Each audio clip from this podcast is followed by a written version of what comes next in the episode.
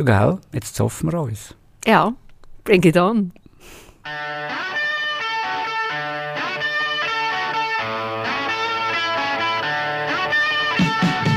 Willkommen zu 1776, dem Amerika-Podcast mit dem Peter Hosli. Und der Nicoletta Cimino. Heute reden wir über Meghan und Harry. Die ganze Welt redet über das Liebespaar. Aber eigentlich steht ja die Meghan fürs unabhängige Amerika und der Harry steht fürs britische Königshaus. Und insofern ist der Krach eigentlich nichts anderes als eine Neuauflage von der Unabhängigkeitserklärung, die 1776 verabschiedet worden ist und unser Podcast heisst so und wegen dem reden wir über die beiden. Du tust das jetzt auf einer Meta-Ebene. Ähm, alle reden darüber, irgendwie, ob die den hat schlecht beeinflusst und darum irgendwie das Königshaus hat verlassen und was das alles soll. Aber du siehst es eigentlich so aus einer hm, Adlerperspektive heraus. Du findest irgendwie, die Megan steht für die neue Welt, also eben für die USA.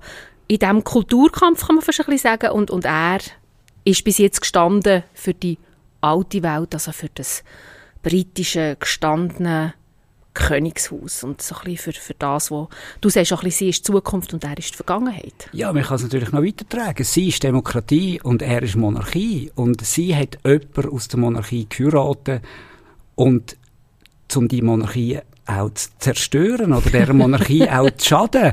Und ich weiss, Meghan ist nicht die erste Amerikanerin, die das versucht, aber man kann das nicht genug häufig versuchen und es ist ganz klar, dass sie sich nicht möchte so einem antiquierten Familienbild oder einem antiquierten Menschenbild unterwerfen, wie das britische Königshaus dafür steht. Also kommen wir das mal abbrechen, oder? Jetzt haben die eine Netflix-Serie mit mehreren Folgen, wo quasi die ganze Geschichte erzählt wird, wie sie sich lernen kennen, wie sie dann quasi probiert, äh, Fuß zu fassen in, der, in diesem Königshaus, wie das sehr schwierig ist worden, das wird sehr eindrücklich erzählt und wie sie dann beide zum Schluss kommen, dass sie glücklicher werden außerhalb von dem ganzen Konstrukt vom britischen britischen Königshaus. Was ich dort ein Problem habe, ist, oder?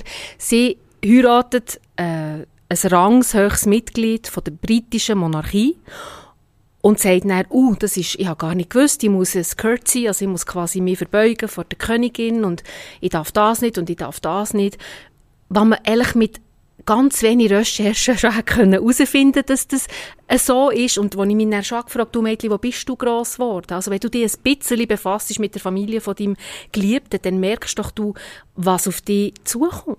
Ja, aber das ist ja genau das, was die Megan ausmacht. Das ist eine unabhängige, selbstständige Frau, die eine grosse Karriere in Hollywood hatte vorher. Also eine grosse Karriere. Sie war eine erfolgreiche Schauspielerin, aber sie war ja jetzt nicht Grace Kelly oder Julia Roberts. Also oder? ich habe jede Folge von Suits gesehen, lang bevor Megan den Harry kennt hat. Mm. Und ein emanzipierte, selbstständige Frau. Und wenn sie jetzt den, den Harry heiratet, ist doch klar, dass sie sich nicht dem unterwirft, was total antiquiert ist und nicht mehr zeitgemäß. Also für mich ist die Meghan so etwas wie ein feministisches Rollenmodell, wo eben das altertümliche britische Königshaus zerschlägt man muss sagen, es stimmt. Sie ist eine emanzipierte, gut ausgebildete Frau. Und umso mehr frage ich mich, warum gehst du dich in so ein Konstrukt rein? Umso mehr, wenn du doch eine unabhängige Filmschauspielerin bist, die irgendwie deine Karriere hat Weißt es wäre wie wenn jetzt eine, eine überzeugte Vegetarierin in eine Dynastie vom Metzgersöhn heiratet und er eigentlich sich darüber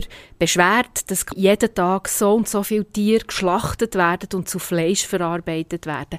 Das ist wie das Gleiche, das musst du doch wie vorher bewusst sein, Weißt, und ich sage ja nicht, dass man das nicht darf kritisieren oder dass man nicht darf wollen, äh, etwas Neues reinbringen, aber dann irgendwie so grundsätzlich zu werden, das habe ich einfach nicht verstanden. Also mir gefällt das Bild sehr gut von der Vegetarierin, die in die Metzgersfamilie heiratet, weil die hat auch nur ein Ziel, nämlich die Metzgersfamilie zu zerstören und dafür zu sorgen, dass weniger Fleisch gegessen wird. Und genau das macht letztendlich die Megan. Also mm. die ist dort hergegangen und hat gesagt, hey, wenn ihr das macht, das ist so antiquiert, wenn ihr euch ähm, verbeugen, das hat überhaupt keine demokratische Rolle mehr, das Königshaus aus. Das ist total veraltet. Das bringt dem britischen Volk genau überhaupt nichts.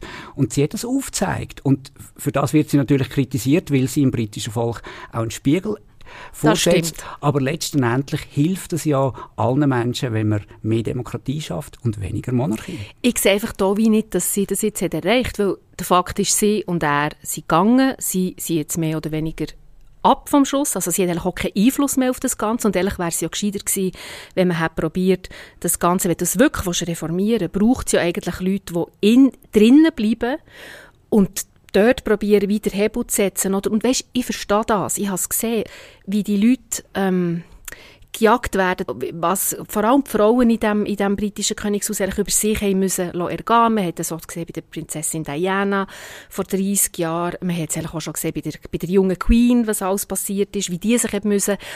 Aber wenn du das anprangerst und, und sagst, ähm, ich will Privatsphäre, ich will nicht so gejagt werden die ganze Zeit, dann mach doch nicht eine mehrteilige Netflix-Serie. Ich meine, was Meghan natürlich macht, sie macht genau das, zusammen mit dem Harry, was britische Königshaus überhaupt am Leben behalten, nämlich in den Medien auftreten.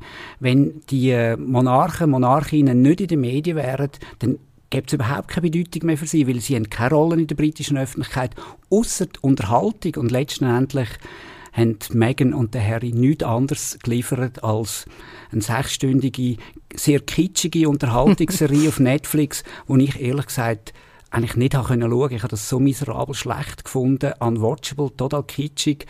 Und insofern machen die das ja nur, um den Lebensstandard aufrechtzuerhalten, wo die britischen Steuerzahler ihnen garantiert haben. Und jetzt bis leben, jetzt. Bis mhm. jetzt. Und jetzt, jetzt leben sie in den USA und dann müssen sie Geld verdienen. Und sie machen das nicht anders als der Donald Trump mit seinen NFTs oder der Barack Obama mit seinen Dokumentarfilmen sie machen einfach Unterhaltung und verdienen Geld damit. Und das ist natürlich das amerikanische Modell. Sie schaffen wirklich fürs Geld. Und insofern ist das auch eine gute Entwicklung im Gegensatz zum britischen Königshaus, wo die Leute einfach umeinander hocken. Also das würde ich jetzt wirklich, ich bin wirklich nicht ein Monarchie-Fan, aber ich würde wirklich vehement bestreiten, dass die Leute nur umeinander hocken, oder? Die haben einen Job, das ist, glaube ich, recht anstrengend. Und vor allem, ich finde es inkonsequent, wenn du dich beschwerst, über fünf Serien oder sechs Episoden lang, ich weiss gar nicht, sind es fünf oder sechs, ist mir unendlich lang vorkommen, dass ähm, deine Privatsphäre systematisch verletzt wird und das ist sie effektiv worden, dass du deine Familie willst schützen, dass du deine Kinder willst schützen, wo auch Rassismus ausgesetzt sind ähm, und dann aber die Kinder in den intimsten Szenen, wie sie umspielen, wie sie zum Teil laufen, wie die Familie funktioniert, einfach der Öffentlichkeit preisgibst, weißt, das geht für mich wie nicht zusammen. Also, dass du auf der einen Seite findest, wir müssen flüchten vor diesen Paparazzis, die wirklich unglaublich grausam sind, und gleichzeitig nachher so einen Film machst, weißt, das bringe ich nicht miteinander. Das bringe ich nicht unter einen Hut. Ja, ich schon, weil es geht ums Geld. Ich meine, wenn sie das nicht gemacht hätten, dann hätten sie die Serie nicht so gut können verkaufen an Netflix. Und, wie ich gesagt habe, die brauchen Geld. Ich meine, die werden nicht mehr beschützt mhm. vom britischen Königshaus. Die britischen Steuerzahler zahlen ihnen die Sicherheit nicht mehr. Sie leben in einem wunderbaren Haus in Kalifornien. Das müssen sie auch finanzieren. Insofern ist es verständlich. Du hast gesagt, die Meghan und auch der Harry haben über Rassismus geredet. Ich denke, das ist wahrscheinlich der spannende Aspekt von dieser Netflix-Serie, weil die Meghan ist eigentlich eine Chance gewesen, oder wäre eine Chance gewesen für das britische Königshaus. Wenn man den Commonwealth anschaut, die alte britische ähm, oder das, das, alte, das alte britische mhm. Empire, das ist die große Mehrheit von diesen Leuten, haben dunkle Haut gehabt.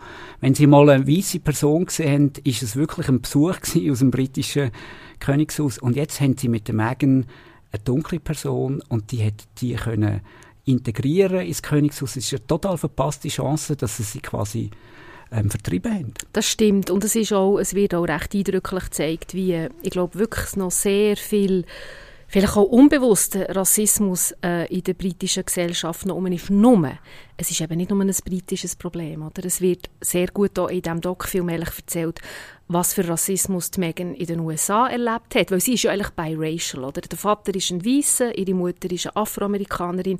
Sie hat irgendwie nie so genau gewusst, wo sie eigentlich angehört, respektive sie hat sehr, eine, sage jetzt mal ja, für so Schlusszeichen, weisse Kindheit gehabt, also äh, sie hat sehr viele weisse Freunde gehabt, ein weisses Umfeld eigentlich und ist dann erst, wo sie grösser ist worden und insbesondere dann, wo sie der Harry hat lernen kennen, ist sie plötzlich mit ihrem Schwarzen äh, konfrontiert gewesen. Und was ich noch interessant finde in diesem Zusammenhang, oder man sagt, ein Teil von, von Großbritannien hat rassistische Züge. Aber ich habe auch mal eine Diskussion mitverfolgt nach, dem, nach dieser Doc-Serie, wo in den sozialen Medien diskutiert wurde, oh, ähm, die Megan sollte nicht mehr schwarze Freundinnen und Freunde haben, dass sie das besser durchsteht. Und ganz viele Schwarze haben unter die Kommentare geschrieben, nein, sorry, die ist uns zu wenig schwarz. Die hat sich nie um die schwarze Kultur bemüht.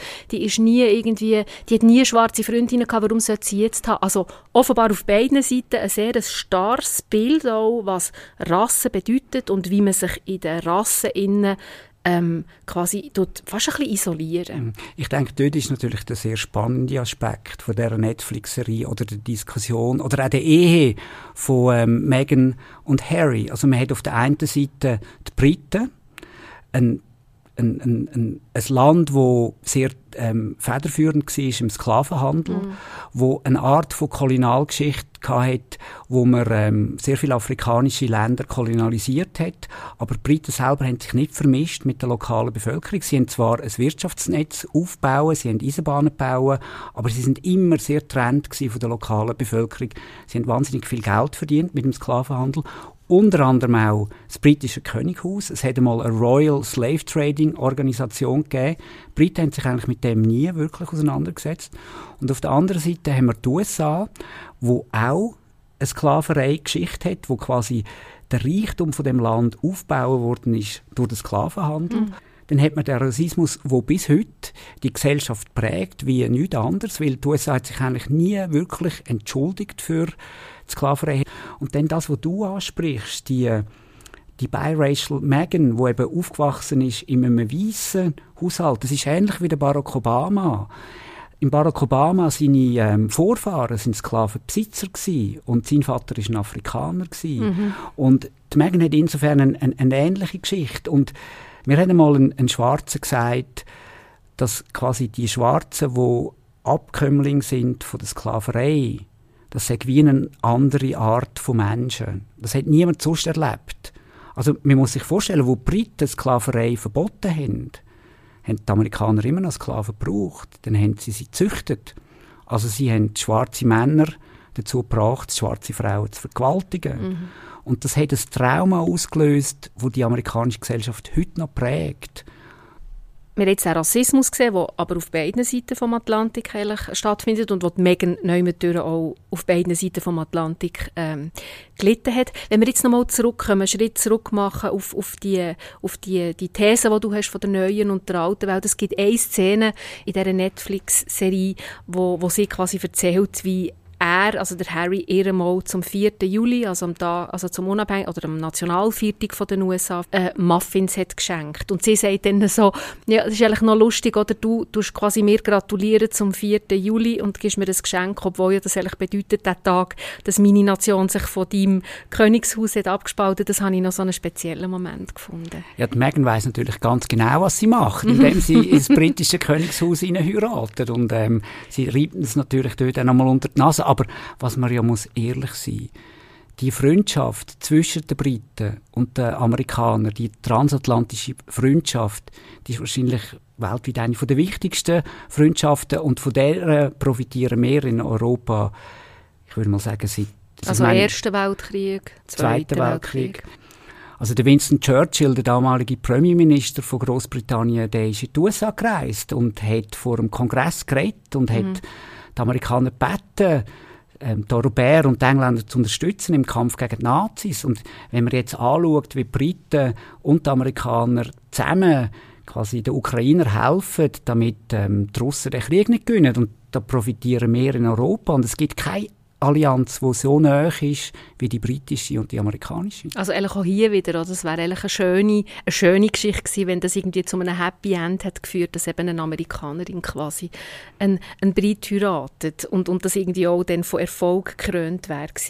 Weißt du, was ich noch sagen zu dieser ganzen Ästhetik, die in dieser Doc-Serie so vorkommt, wo, wo glaube ich, auch noch so ein bisschen steht für das, was du sagst. Oder du hast, auf der einen Seite hast du die Aufnahmen von, von Großbritannien, von diesen Paparazzi-Jagden und von diesen äh, ziemlich sanierungsbedürftigen mm, Grundstücken, wo, wo quasi im Brit wo das britische Königshaus hat.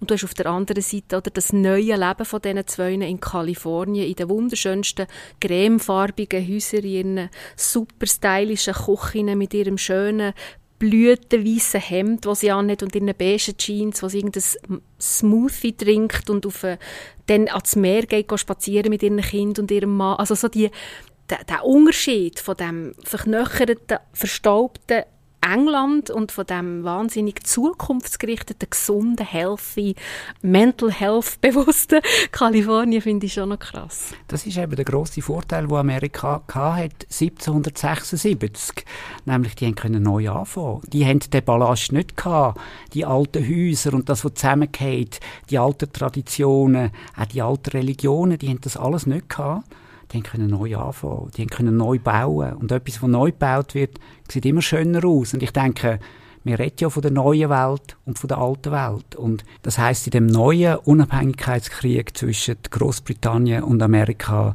steht 1 zu 0 für Amerika, weil Meghan und Harry leben ja jetzt in Kalifornien und ich bin nicht sicher, ob sie wieder zurückgehen. Das war es für heute. Ist eigentlich noch gegangen mit Soffen, oder? Es ist viel besser rausgekommen, als ich dachte. Also wir haben ja nicht Streit wie England und die USA jetzt nach dieser Sendung. Danke für das Gespräch, Peter. Danke dir, Nicoletta. Und eben, wenn ihr jetzt die äh, Folge habt gehört und irgendwie findet, ah, mal, das ist noch gut, die hören das noch gerne, sagt es doch euren Kolleginnen, Freunden, Familie. Man findet uns eigentlich überall dort, wo es Podcasts gibt. Genau, bei Spotify, YouTube und Apple Podcast. Tschüss. Tschüss.